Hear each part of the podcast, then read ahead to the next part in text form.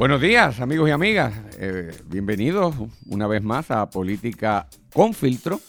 Eh, les saluda, como siempre, Carlos Díaz Olivo. Y en este espacio, pues nosotros dedicamos a examinar diferentes aspectos de la política, tanto en Puerto Rico como en los Estados Unidos. Y tratamos de verlo, como dice el nombre, con filtro, para filtrar, separar aquellas cosas que son importantes de las que no lo son y discutir lo que verdaderamente nos afecta.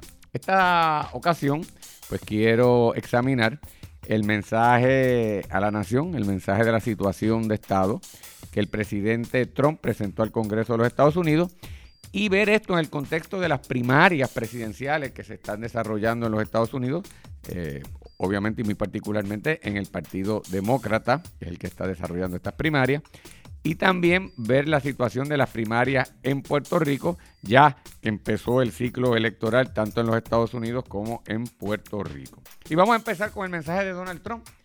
Donald Trump, en medio del proceso de residenciamiento que se está llevando a cabo, que debe culminar eh, precisamente durante el transcurso de la semana en la que nos encontramos, eh, y que debe acabar con su liberación o exoneración de responsabilidad, pero todavía sin saberse ese resultado ah, de forma definitiva, comparece al Congreso de los Estados Unidos, a la Cámara de Representantes, a dar el mensaje que anualmente el presidente ofrece al país sobre precisamente la condición, la situación en que está el país. Este mensaje es particularmente importante porque este es año de elecciones y todo lo que vaya a decir el presidente se debe examinar a la luz de la contienda electoral y sobre todo en el caso de un presidente que como hemos dicho al principio está sumergido en un proceso de eh, residenciamiento. Y allí precisamente eh, el presidente tiene que llegar a la Cámara de Representantes que la preside Nancy Pelosi quien irónicamente o curiosamente es por ser presidente de la Cámara, quien inicia el proceso de residenciamiento en el que él está sumergido y quien se lo refiere al Senado, que es donde está pendiente para que se determine si es o no responsable finalmente. Pues lo primero que llamó la atención es que el presidente fue allí, le entregó a la presidenta de la Cámara y al vicepresidente, que es quien actúa como si fuese presidente del Senado, la copia de su mensaje en ese momento, la presidenta Nancy Pelosi le extiende la mano al presidente, el presidente le deja plantada la mano y no se la da, y ahí comienza la primera situación de tensión política. Estando el proceso sumergido en una discusión sobre su residenciamiento, una de las grandes interrogantes era si el presidente iba a discutir allí mismo ese proceso de residenciamiento y si le iba a caer de alguna manera encima a los demócratas por el proceso y de alguna manera también defender su punto de vista. Pues el presidente, a mi entender, muy astutamente no tocó lo del residenciamiento. En primer lugar, me imagino, porque él sabe que eh, los eh, republicanos que controlan el Senado acabarán exonerándolo, pero además, porque desde el punto de vista político, el presidente fue muy genial y aprovechó la ocasión para llevarle un mensaje al ciudadano americano promedio.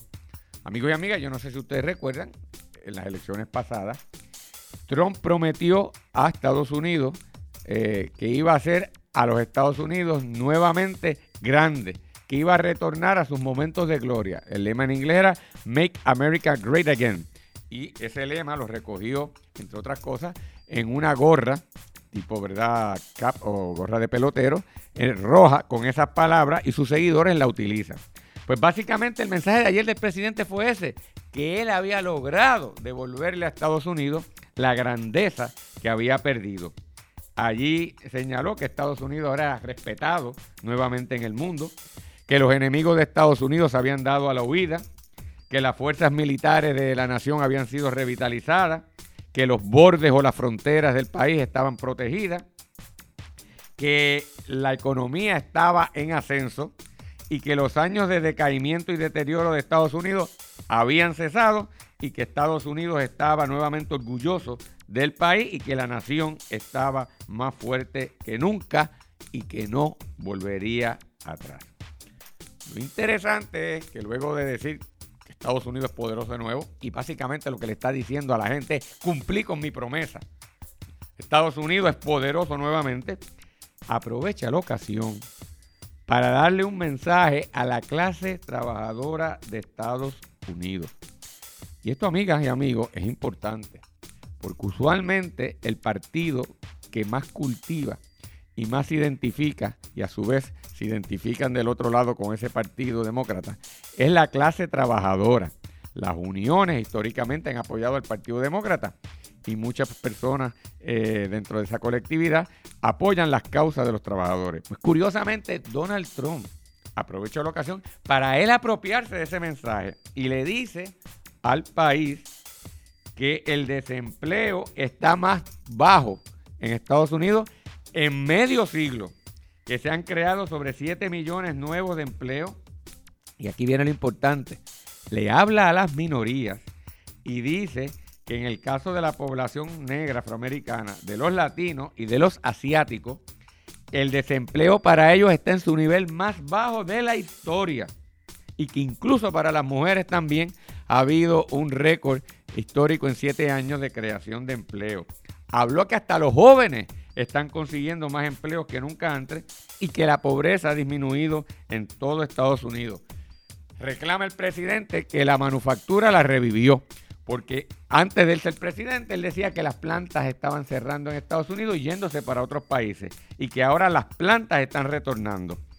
Acaba diciendo allí, eh, y la palabra que utiliza en inglés, es que hay un blue collar boom Blue collar se refiere a los empleados, empleados de cuello azul.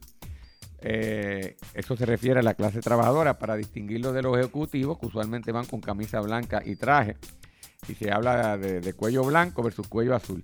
Pues Trump está diciendo que él ha logrado un boom, una explosión grande en la economía que está beneficiando a esos trabajadores.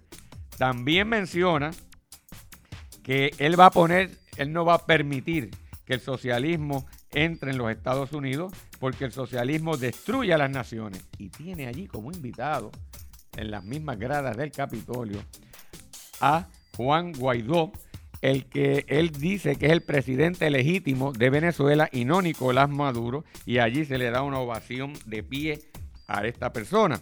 Esto es importante destacarlo porque recuerden que Bernie Sanders dice que él es socialista y a Elizabeth Warren, otra de las contendientes eh, para la candidatura del Partido Demócrata, las posturas también se le critican de socialista. Y lo que le está diciendo indirectamente, Partido Demócrata, tú que te has radicalizado, que te has convertido con postura socialista, no hay espacio en Estados Unidos y soy yo el que eh, me ocupo de ayudar a la clase trabajadora. Habló de diversidad, dijo que iba a dar dinero para las escuelas y universidades de, las personas afroamericanas de raza negra y fue más allá. Le dijo al, estadounidense promedio que él se va a ocupar de que el costo de los medicamentos se baje más. Ustedes saben que las medicinas es una de las cosas que continuamente está en ascenso, sus precios, y que las compañías farmacéuticas en los Estados Unidos, sus productos y medicamentos se venden en la nación, y eso incluye a Puerto Rico, a unos precios mucho más altos que si usted va a Canadá, que si usted va a Europa, resulta ridículamente mucho más bajo. Pues Trump se hace eco de ese sentir de, esa, de esos ciudadanos, de esa población, y dice que él mismo se va a ocupar de que esos precios bajen. Y le dice a los ciudadanos americanos que el seguro social y que el Medicaid están garantizados. Allí también llevó una serie de invitados, llevó los padres de un militar que fue muerto eh, por terroristas y aprovecha la ocasión precisamente para decir que Estados Unidos va a combatir a los terroristas y que en el caso de Irán, que allí fue que eh, le tiraron una bomba con un dron a el mayor general, el director de las Fuerzas Armadas de esa nación, el general Soleimani, que ese era un tipo que era responsable de esa muerte y de la muerte de otros americanos y que él no lo iba a permitir. Así que también se posicionó como un firme defensor de la nación frente al terrorismo. Y el mensaje lo acabó sin decir una sola palabra de Puerto Rico. Obvio a Puerto Rico. Después de todo, en las elecciones los puertorriqueños acá no votamos. Eh, así que él no ve mayor costo político y no tocó para nada la situación de Puerto Rico. Sus palabras finales fue que la nación está fuerte y que lo mejor está por venir. ¿Qué significa esto? Pues mire,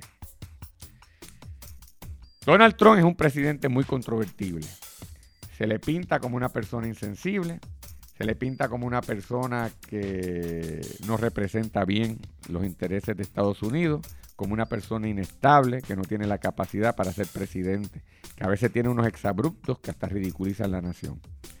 Ayer dirán todo eso de él, pero él se ocupó de llevarle un mensaje al ciudadano promedio, a los trabajadores, a la gente que se sentía olvidada con los partidos eh, en Estados Unidos. Gente que perdía sus empleos porque muchas fábricas cerraban y se iban para otros países donde podían pagar salarios más bajos. Pues lo que le está diciendo, yo soy el campeón de ustedes, yo les he devuelto los trabajos, la economía está fuerte, yo voy a bajarles los medicamentos, yo les voy a dar incluso vales educativos para que ustedes puedan poner sus hijos en escuelas privadas y no tenga que enviarlos al desastre de las escuelas públicas eh, del gobierno. En otras palabras, él se ha convertido en el campeón de esas clases trabajadoras y necesitadas. Y esto es importante porque Trump se está posesionando, está arrebatando al Partido Demócrata de lo que es históricamente su posición. ¿Qué es lo que pasa? Y aquí empatamos con la primaria. Si el Partido Demócrata quiere derrotar a Donald Trump, pues va a tener que identificar un candidato fuerte y a la misma vez inspire confianza, no solamente en la clase trabajadora, sino en el resto del país, porque Estados Unidos también es un país conservador. Y los demócratas están sumergidos en una batalla campal en primaria, que curiosamente empezó esta semana con un proceso de caucus en Iowa, que tres días después, o dos días después de la, del día de la primaria, el tercer día, no se sabe a ciencia cierta quién ganó en una votación que apenas de un puñado de miles de personas.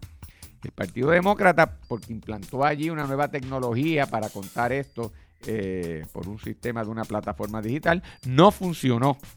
Y entonces ha sido el hazme reír y en vez de la persona que gana esa primaria, que parece que es el alcalde eh, Pete Buttigieg, que hubiese aprovechado esto para posesionarse como la alternativa de ese partido, pues no lo, no lo pudo lograr. Y ahora mismo dice, si el Partido Demócrata no logra eh, ni siquiera presentar alternativas serias ni desarrollar bien una primaria, imagínese usted cómo va a gobernar al país. En otras palabras, Donald Trump, le guste a usted o no le guste, hábilmente se está colocando camino a la reelección. Esto implica para los demócratas que más vale que identifiquen un candidato que pueda ganar. Identificaban que Biden, porque había sido vicepresidente y era conservador, era mejor candidato que Elizabeth Warren y que el propio Bernie Sanders. En, la, en el caucus de Iowa hizo una pésima demostración. Y eso abre las puertas a Michael Bloomberg, que no quiso participar en el caucus de Iowa y que tampoco lo va a hacer en la próxima primaria que es en New Hampshire, se está guardando para los estados grandes que con el dinero, y aquí hemos visto anuncios que ha colocado en Puerto Rico, a base de la publicidad y por encima de las estructuras del partido, logre presentarse como la alternativa a Donald Trump. Recuerde que Michael Bloomberg, al igual que Trump, es un millonario, es un empresario exitoso, fue gobernador de gobernador no alcalde de Nueva York por tres términos y pudiera ser la alternativa. Habría que ver. Para concluir, debemos ver la situación en Puerto Rico también de las primarias. Nosotros tenemos primaria en junio. Partido Popular tiene a Charlie Delgado, a Carmen Yulín Cruz y Eduardo Batia y el PNP a la gobernadora Wanda Vázquez y a Pedro Pierluisi. En el caso del PNP, la gobernadora, que parecía en un momento dado que iba muy bien, esta situación de los, de los terremotos parece no haberla manejado muy bien y se le está creando unos problemas lo que aumenta las posibilidades de Pierluisi de prevalecer.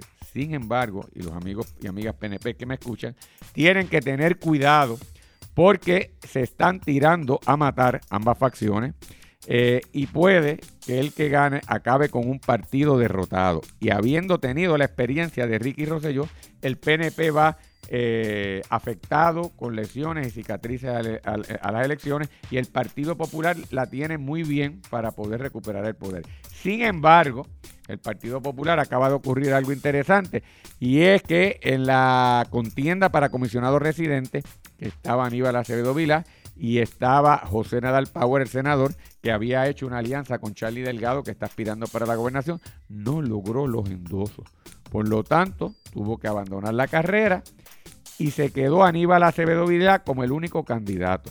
Eso significa que si en la primaria del Partido Popular el que prevalezca, sea Batia, sea Carmen Yulín, sea eh, Charlie Delgado, va a tener que cargar como candidato a comisionado residente con Aníbal Acevedo. ¿Y qué pasa? Que Aníbal Acevedo, ustedes saben, cuando era gobernador fue encausado criminalmente y aunque finalmente fue liberado por un jurado, la realidad es que llevó al Partido Popular a la derrota más aplastante en su historia. Y en ese sentido, también carga con cicatrices. La pregunta que entonces habrá que ver es si la candidatura de Aníbal Acevedo Vila le resta voto a cualquiera de los tres candidatos. En el Partido Popular parecería ser que Eduardo Batia lleva la ventaja, tiene mayor capacidad de generar fondos y además parece que cuenta con el apoyo de sectores eh, incluso fuera del Partido Popular que verían o se sentirían cómodos con un Eduardo Batia.